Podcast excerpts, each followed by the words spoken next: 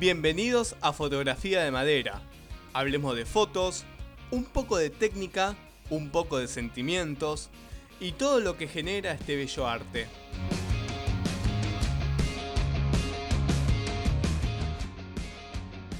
¿Cómo andás, ese? ¿Todo bien? Todo bien, todo bien, acá, gozando de, de la cuarentena. Bueno, arrancamos este primer programa hablando de las máquinas, de las cámaras fotográficas, las primeras que tuvimos en nuestras manos. No sí, un hecho tan importante. Pa- para mí fue trascendental. para, para mí fue terrible. Imagínate que nosotros veníamos de. Por lo menos estamos hablando de las reflex. Nosotros veníamos de cámaras que entraban en los bolsillos, ¿viste? Las pocket y saltar a las reflex fue, fue un cambio de paradigma brutal, boludo. Nos cambió un montón la forma de, de cómo hacer fotos y de cómo manejarnos, ¿viste? Porque pasamos de ser unos meros, eh, a ver cómo se llama, unos aficionados muy básicos a tener una cámara que ya de, de arrancar de su tamaño a, a su tecnología, para nosotros era un montón. Yo me acuerdo, las primeras fotos que sacaba no podía creer ya que tengan desenfoque al sacar una foto con un lente con el que venía el, el de Kid que para nosotros era una era una la gloria y ahora lo vemos como un pedazo de plástico obsoleto prácticamente. Obviamente viéndolo con ojos de, de gente que ya labura esto hace muchos años Mal, igual yo la, la reivindico, la cámara, porque es un, es un caballito de batalla. Vos le pones un buen lente. Lo que decías del precio es verdad. Es una cámara económica que te permite comprarte un lente decente. En mi caso, el que me compré fue un 1.4 50 milímetros. Ya la verdad que es para hacer fotos es terrible. No, es una locura, es una locura. Imagínate que todavía lo seguimos usando y es el lente que más nos gusta. O sea, vos tenías el 1.4 que era una, una bestia. Además con ese, eh, para mí hay algo con el 50 milímetros que no lo puedo, no puedo dejar de, usar, ¿viste? Me, siempre me gusta y me, cada vez me gusta más. Sí, totalmente. No, no lo dejas. Es, es el que llevas siempre a todos lados. Ni hablar, ni hablar. Igualmente, a ver, cuando nosotros hemos hecho, yo hice casamientos y fiestas de 15 con, con la 3200, que es la gama que, con la que arranqué por lo menos de reflex o de semiprofesionales, y la verdad que la he usado hasta, ya cuando tenía otras cámaras, he usado esa porque un tema de, de practicidad eran fáciles. Una vez que la aprendimos a usar, creo que nos costó más pasar a la 7200 en tema de manejo, de cómo poníamos los dedos y demás, que por el cariño que le habíamos agarrado. No sé vos, yo la tuve dos años que a palo, a más no poder. Creo que la 7200, la D7200, lo que te da es mucha espalda. Y lo que después de adquirir esa cámara, la 3100 ya pasó a un segundo plano que la, la usabas como querías. O sea, al tener ya un respaldo, eh, le sacabas todo el jugo posible, la, la llevabas a cualquier lado, no tenías miedo. Y la verdad que es todo terreno. Sí, no, no, no, te, te aflojaba eso. Yo igualmente veo que siempre fui muy tranca en ese aspecto. Creo que me ponía nervioso nomás cuando éramos muchos fotógrafos juntos porque pensaba que, era un- que éramos un cartel de chino, ¿viste? Que vengan a chorearnos que estamos regalados. Claro, totalmente. Pero nunca tuve drama, nunca tuve miedo al principio con la... Se ve que era la euforia y la, la- lo bueno de tenerla, ¿viste? Yo siempre pensé de, de que las cámaras son para usarlas, no son para cuidarlas. Para cuidarlas, esto te lo digo siempre a vos, para cuidar tengo a Ringo, que es mi perro, y para usar tengo las cámaras, tengo los equipos. Una vez que tuvimos la, la gama 7000, que fue para nosotros, si te- veníamos de un fitito, pasamos a un... A ver, no sé qué sentiste vos con la 7000 cuando fuiste de la 3000 a la 7000, pero yo creo No, que... una locura. un- BM. O sea, hacer fotos a, a ISOs que antes eran ima- inimaginables o, o sea, la, la calidad del visor ya era una locura. O sea, sacar la foto y ver la foto linda en el visor ya era una locura. Te vuelvo a repetir, a mí lo que me dio la 7200 es espalda a la hora de trabajar. Creo que con la 3100 logré hacer el arte que quería por estar tranquilo de que la cámara la, hacía de goma y no le pasaba nada.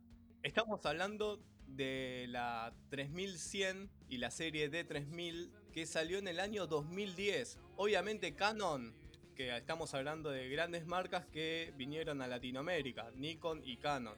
Canon habrá sacado su equivalente, que la T3i o la T3, no, no sé bien el mundo Canon. Referido a, a Nikon, eh, sí, la, la 3000 salió como una cámara para principiantes que ya tenía su manual dentro del sistema que manejaba. Entonces eso te da un poquito más de cancha. ¿Vos la tirás en castellano o en inglés, Nahue? Castellano. Yo le había comprado una importadora china y me lo- la tenía inglés, chino y no sé, francés, ponele. Y puteaba, o sea, teniendo noción de igual de, de lo básico de inglés, puteaba cuando veía los manuales. Imagínate que yo la compré y recién un año después hice el curso, arranqué a estudiar fotografía. Fue parecido, ¿no? Claro, porque yo la compré a mitad de año y bueno, ya el curso estaba avanzado, entonces tuve que esperar al, al siguiente. Eh, yo la compré y creo que un año entero estuve jugando y después eh, arranqué a estudiar medio obligado porque ya me estaban, viste como cuando a vos te habrá pasado lo mismo. Cuando tenés esa cámara ya la gente piensa que sos fotógrafo, que es una es una mentira. O sea, tener una cámara así, nosotros conocemos gente que es fotógrafa y tiene cámaras buenas y así todo, no se considera fotógrafa por un tema de vergüenza, por un tema de falta de desenvolvimiento o que literalmente hacer un social es difícil. Yo tengo otro programa preparado que tiene el tópico de que si todos somos fotógrafos, nadie es fotógrafo. Pero bueno, eso es harina de otro costal. Seguimos hablando de las máquinas, de, las cámaras.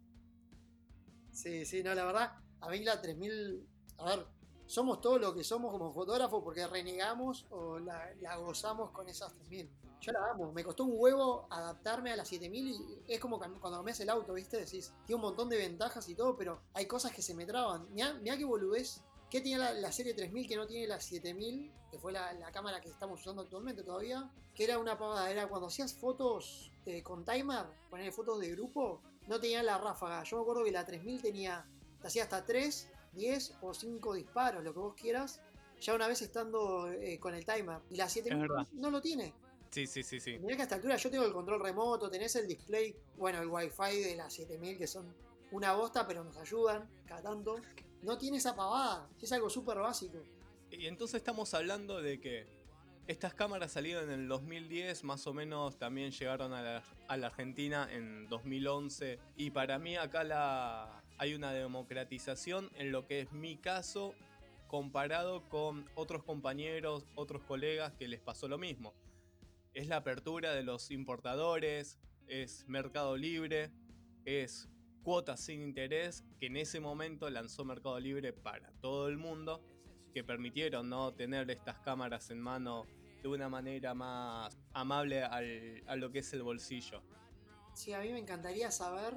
Creo que todas esas cámaras, toda esa gama rondaban los 300 dólares. Yo recuerdo que la pagué en 6 cuotas que me habían prestado la, la tarjeta a mis viejos porque yo no sé si me daba el fondo, boludo. Mirá la boludez que te digo. ¿no? Eh, no sé si me daba el fondo de mi tarjeta de crédito y me la mangué con la de mis viejos y la pagué en 6 cuotas que se las fui pagando, viste, religiosamente. Claro. Porque encima yo la compré y un par de curritos me hice, viste, que siempre tuve esa facilidad para laburar de, lo que quería y me, me la pagué medio con curritos y con el laburo del colegio, viste que yo ya estaba en el cole hace un tiempo, pero me encantaría saber en qué año me la compré. Yo creo que me la compré en el 2010, como decís vos. Y estamos, eh, yo creo que en el, no sé si en el 2010, yo creo que en el 2012 y el curso de fotografía acá en Tigre, en el Fotoclub de Tigre, lo hicimos en el 2014, ¿puede ser? Bueno, déjame permitirte una, una cosa. Yo la cámara ya las veía a partir del 2007 más o menos que quería una cámara, que sabía que quería ser fotógrafo. Y estaba como un niño en la vidriera mirando todas las ofertas hasta que se me da la oportunidad de, de obtener una. Y me acuerdo que en esos años previos, en Tigre, estamos hablando de Tigre, Buenos Aires, que tenemos el río cerca, tenemos un gran paisaje por, por fotografiar. Eh, había uno o dos fotógrafos ocasionales los sábados sacando las típicas fotos a las chicas de 15, a los chicos que se casan. Y era un espectáculo medio que la gente se paraba a ver cómo el fotógrafo hacía la- las fotos. Una vez que obtengo mi cámara, más o menos 2012, 2013, me acuerdo que salgo a la aventura de, de hacer mis primeras fotos y Sí. me di cuenta de que la costa de Tigre estaba repleta de fotógrafos. Repleta. Es típico, viste, como cuando te cambias el auto o cuando hay alguna embarazada en la familia que empezás a ver cosas que antes no veías. Mal, pero me parece que por eso hablo un poco de la democratización de la fotografía, que a partir de esos años y con el precio accesible que da Nikon con esta gama de, de máquinas, es que todo el mundo tenía la, la máquina, todo el mundo. ni y creo que fue un boom terrible. No, pero las, las gamas 3000 rompieron el paradigma por 5 o 10 años. Yo en el 2013 compré la cámara.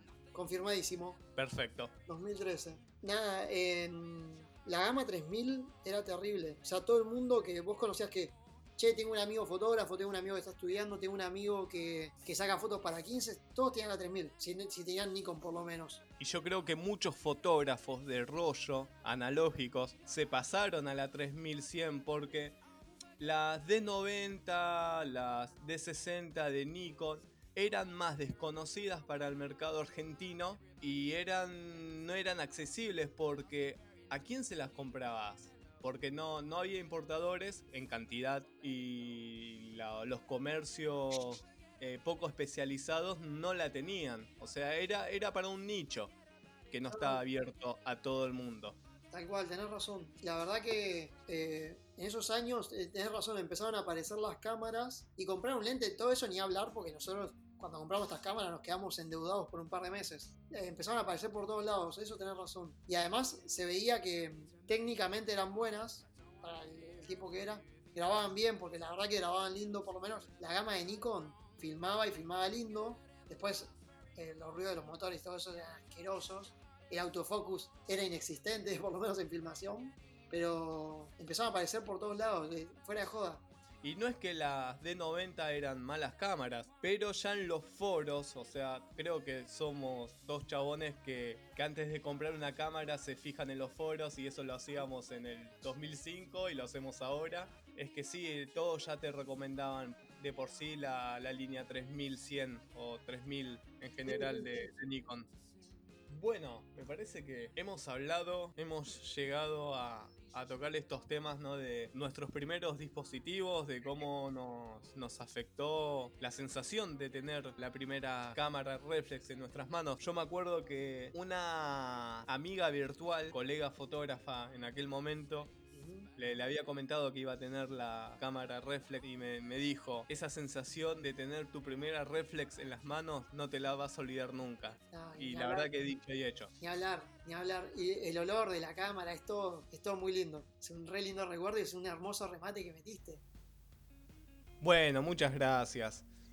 Bueno, básicamente este programa se trató de eso, de hablar un poco de nuestras primeras cámaras, cómo nos sentimos, las sensaciones, y espero que nos sigan escuchando en los próximos episodios de este podcast llamado Fotografía de Madera.